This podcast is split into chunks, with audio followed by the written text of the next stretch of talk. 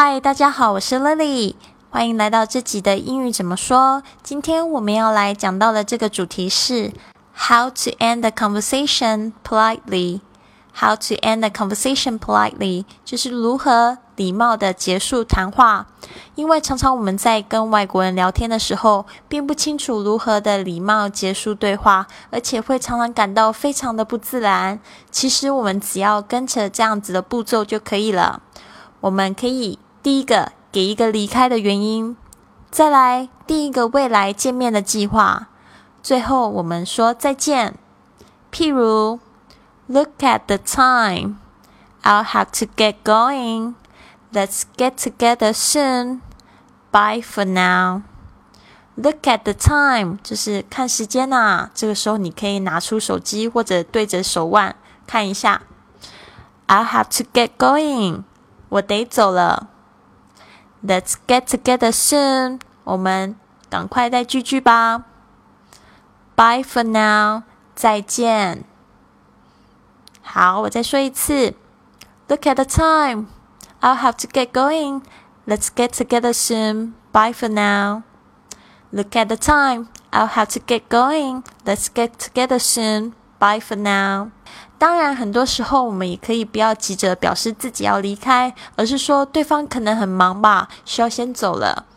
譬如，你可以这样说：Well, I won't keep you any longer. You're very busy. I'll call you next week. See you. Well, I won't keep you any longer. 好的，我不要再留你了。You're very busy. 你很忙。I'll call you next week. 下周我再打电话给你。See you. 再见。所以在正式的场合呢，你可能会这么说：It's been a pleasure talking to you. 跟你讲到话很荣幸，It's been a pleasure talking to you。接下来呢，就是计划的部分，因为表示礼貌，或者你跟对方并没有那么熟，你可以省略。所以你可以也可以这么说 ：I'll look forward to talking to you。I'll look forward to talking to you。很期待再跟你说到话。Thank you very much。非常谢谢你。Thank you very much。好，今天乐乐老师提供了三种可能的回答。你可以说：“Look at the time, I'll have to get going. Let's get together soon. Bye for now.” 或者是：“Well, I won't keep you any longer. You're very busy. I'll call you next week. See ya.”